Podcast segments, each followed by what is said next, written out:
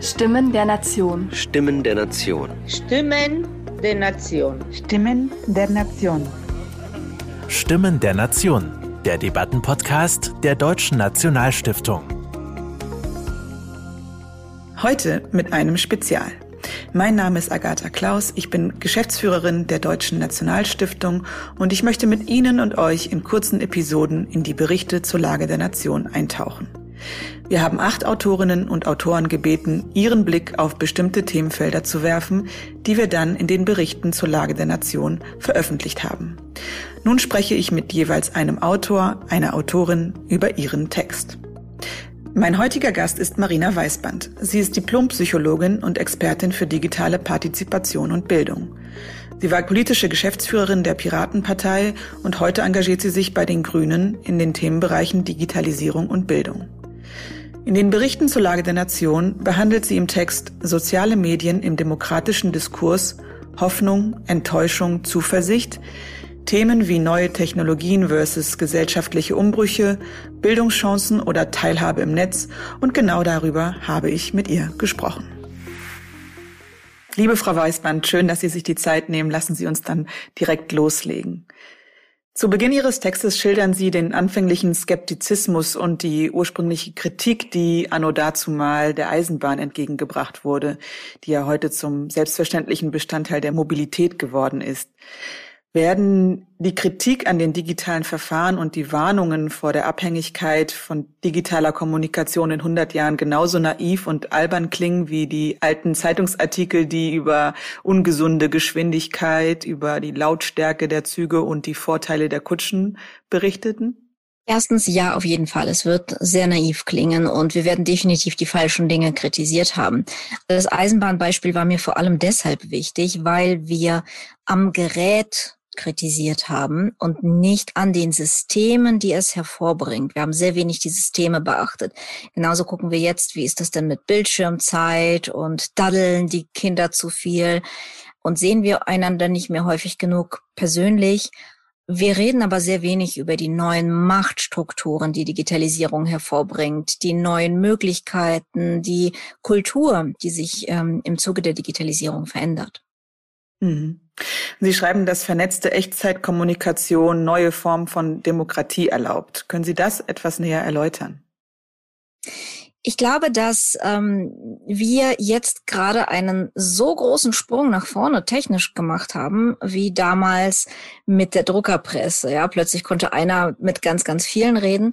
Mit dem Internet haben wir sozusagen den nächsten Schritt gemacht. Jetzt können viele mit vielen reden. Jeder Teenager kann potenziell seine Stimme weltweit gehört haben. Äh, neue Bewegungen können sich vernetzen. Wir haben einfach eine sehr grö viel größere Öffentlichkeit und Autonomität aller TeilnehmerInnen. Und das bedeutet, die können natürlich ganz anders auf demokratische Prozesse einwirken. Die gesamte Demokratie des Parteiengesetzes ist ja eigentlich so aufgebaut, vom Stammtisch äh, reiche ich meine Meinung rauf an meinen Kreisverband, der reicht es weiter an den Landesverband, der macht es an den Bundesverband und äh, der kommuniziert wieder runter zum Landes-, zum Kreisverband und dann zum Stammtisch. Wir schicken aber keine Kutschen mit Abgeordneten, mit Delegierten mehr irgendwo hin. Wir müssen das nicht mehr. Wir können uns alle in Echtzeit zu Einzelthemen unterhalten. Und natürlich muss es das Gefüge der Demokratie verändern. Mhm. Mir ist ein Widerspruch aufgefallen. Ähm, Sie schreiben an einer Stelle, denn Macht hat wer besitzt und das jetzige System steht für problematische, illegitime Macht. Und an einer anderen Stelle schreiben Sie, dass soziale Medien Vernetzung ermöglichen und Öffentlichkeit schaffen und damit den Menschen Macht geben. Also wer hat denn aus Ihrer Sicht die Macht? Die Konzerne oder die Menschen? In der Kultur der Digitalität hat Macht derjenige, der vernetzt. Aber Vernetzung ähm, setzt immer auch Einfluss voraus. Also es gibt diese zwei Faktoren. Es gibt Vernetzung und es gibt den Einfluss innerhalb dieser Vernetzung. Und was den Einfluss innerhalb der Vernetzung betrifft, ist äh, in diesem System, das wir jetzt haben, äh, Besitz ein sehr großer Faktor. Also nur mal als Beispiel, wer ist mit dem Bundestag gut vernetzt? Wir haben mehr Bundestagsausweise für Lobbyisten, als wir Bundestagsabgeordnete haben. Und da geht es eben darum, dass das Leute sind, die über sehr große Mittel verfügen, die Parteien finanzieren, die Parteispenden machen und die entsprechend ein Gehör finden, eine Vernetzung finden mit äh, Menschen, die, denen wir Macht geben durch Wahlen. Auf der anderen Seite sehen wir aber auch, dass zum ersten Mal dieser Besitzmacht einer anderen Macht entgegengestellt werden kann. Und das ist die Macht der Vernetzung. Und das ist, was wir in den Fridays for Future sehen oder in den ähm, arabischen Revolutionen gesehen haben, nämlich eine, eine neue Macht der Mittellosen, die aus ihrer schieren Zahl heraus erwächst. Mhm. Ja, da denke ich auch an die Macht oder sagen wir mal die Worthoheit von Querdenkern in der Corona-Krise. In ihrem Text, äh, der ja sozusagen ganz am Anfang der Corona-Krise letztes Jahr geschrieben wurde, schreiben sie, Digitalisierung zwingt uns dazu, vieles zu überdenken, woran wir gewohnt waren. Ich würde heute aus heutiger Sicht sagen, auch Corona zwingt uns vieles zu überdenken, äh, woran wir gewohnt waren. Und zwar zum Glück haben wir die Digitalisierung. Aber ich würde Ihre Meinung interessieren. Fluch oder Segen der sozialen Medien in einer solchen Ausnahmesituation?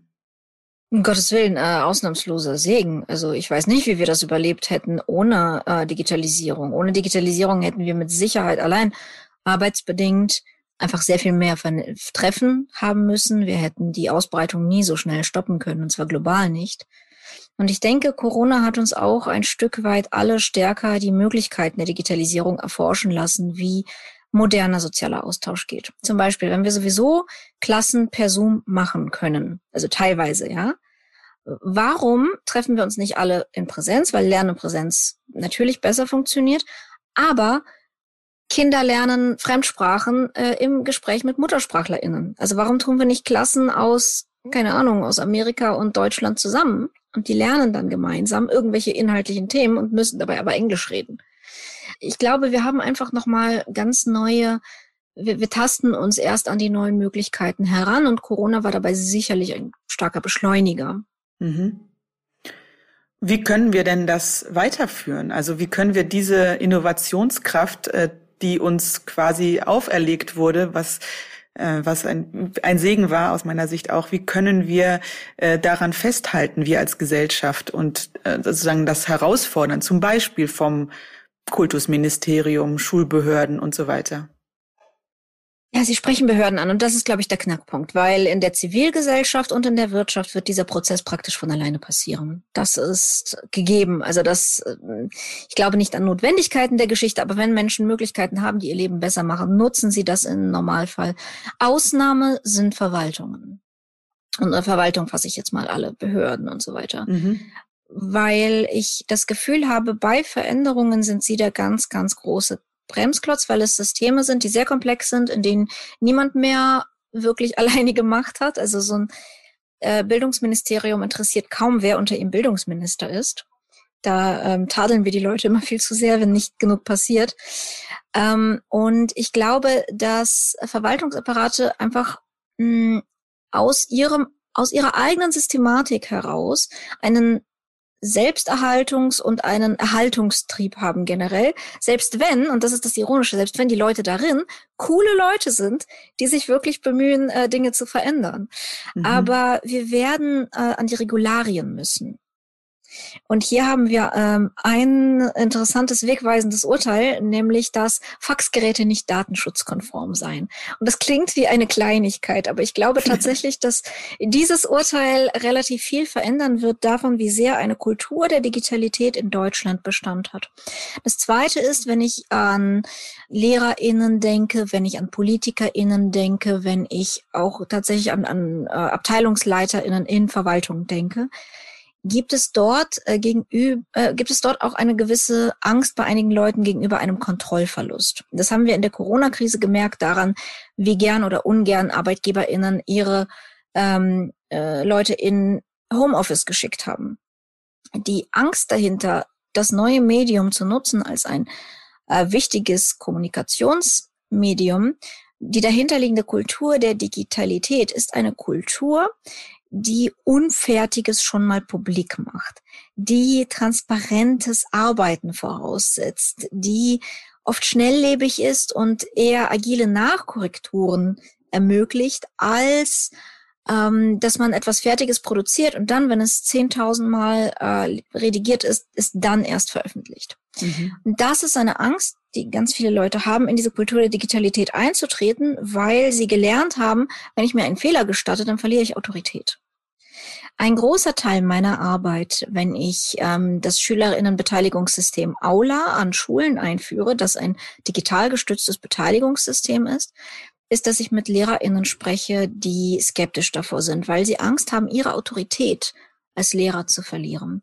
Und meine Aufgabe ist es zu sagen, nein, du verlierst deine Autorität nicht dadurch, dass du nicht alles vorher perfekt checken kannst, sondern dass sich Dinge entwickeln im Prozess, sondern es zeigt eher deine Autorität, wie du mit Fehlern umgehst und wie du auf Situationen reagierst. Mhm. Und ähm, ich glaube, diese Angst vor Kontrollverlust ist etwas, das sich grundlegend ändern muss und das möglicherweise in offiziellen Apparaten noch mal stärker ist als in zivilen Bereichen oder in der Wirtschaft, wo einfach von Anfang an eine etwas andere Kultur herrschte.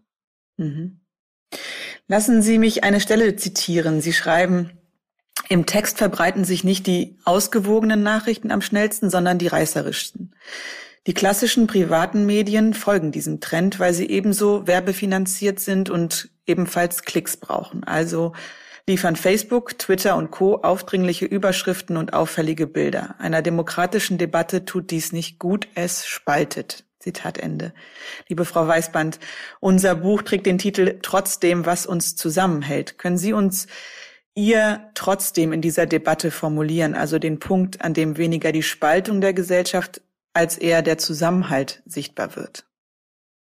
Also erstens, ähm, es wird ja immer davon gesprochen, dass soziale Medien uns spalten, weil sie uns in Filterbubbles spalten, weil dann plötzlich irgendwie die Rechten unterhalten sich mit den Rechten und lesen rechte Medien und die Linken unterhalten sich eher mit den Linken und so weiter.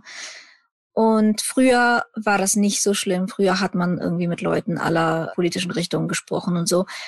Ich frage mich aber, ob diese Spaltung nicht so intensiv wahrgenommen wird, weil das Internet sie zum ersten Mal überhaupt sichtbar macht.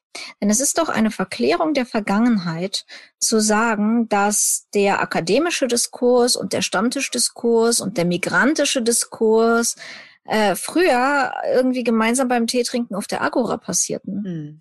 Ich habe eher das Gefühl, die Leute haben einander gar nicht bemerkt.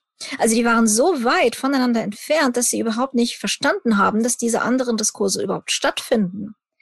Und durch die sozialen Medien entstehen diese Reibungen und entstehen diese ungünstigen Mechanismen, die nochmal andere Gründe haben, die, die wirtschaftliche Gründe haben, über die können wir gleich noch sprechen. Ja, das ist eher, ähm, auf welchen Plattformen wir das alles machen. Aber dass wir das Gefühl haben, unsere Gesellschaft ist so gespalten, weil wir zum ersten Mal sehen, was für Leute um uns herum eigentlich noch sind, weil wir ihre Wege zum ersten Mal kreuzen.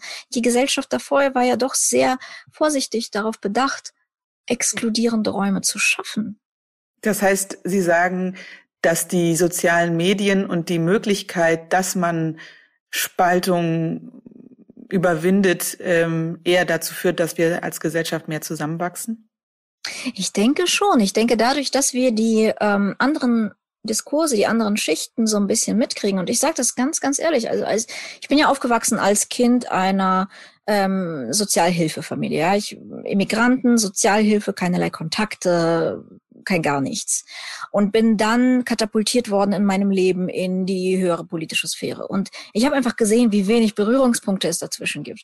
Also wie, über was für absurde Dinge teilweise PolitikerInnen reden, als würde das armen Leuten irgendwie helfen oder ihnen irgendwie heiß und kalt werden ähm, davon. Und ich, ich sehe zum ersten Mal im Internet, dass diese Stimmen irgendwie zusammenkommen und dass sich dann plötzlich Pflegekräfte äußern äh, und in den akademischen Diskurs einmischen und sagen, hey, das ist überhaupt nicht, was uns helfen würde und wir brauchen eigentlich was ganz anderes. Insofern, wir haben, wir haben eine gefährliche Radikalisierung im Internet und das hängt damit zusammen, dass wir aus irgendeinem Grund unseren politischen Diskurs auf Werbeplattformen führen. Das ist ein Problem, das will ich überhaupt nicht kleinreden. Aber ich glaube auch, dass wir darin die Chance haben, mal zu entdecken, wer ist eigentlich mein Nachbar? Was will der eigentlich? Und warum finde ich den so nervig? In einem zweiten Schritt zu lernen, miteinander zu reden. Da sind wir noch nicht, aber wir bemühen uns. Und äh, in einem dritten Schritt miteinander zu reden und eine Welt zu schaffen, in der wir unterschiedlich sein können, aber gleichzeitig koexistieren können. Hm. Vielen Dank, Frau Weißband. Ihr Text heißt Soziale Medien im demokratischen Diskurs, Hoffnung, Enttäuschung, Zuversicht und vor allen Dingen äh, am Schluss habe ich doch sehr viel Zuversicht mitgenommen. Ich danke Ihnen für dieses Gespräch. Danke Ihnen. Wer die Gedankengänge von Marina Weißband vertiefter nachlesen möchte, dem sei natürlich unser Buch Trotzdem, was uns zusammenhält, Berichte zur Lage der Nation ans Herz gelegt. Neben ihr schreiben unter anderem Richard Schröder, Sylvie Goulart, Heinrich August Winkler oder Kerstin Faber. Es fasst 230 Seiten und ist im Moormann Verlag erschienen. Oder der abonniert diesen Podcast. In den kommenden Folgen werde ich mit anderen Autoren in ihre Texte eintauchen. Das war Stimmen der Nation, der Debattenpodcast der Deutschen Nationalstiftung. Weitere Informationen zur Arbeit der Stiftung erhalten Sie unter www.nationalstiftung.de.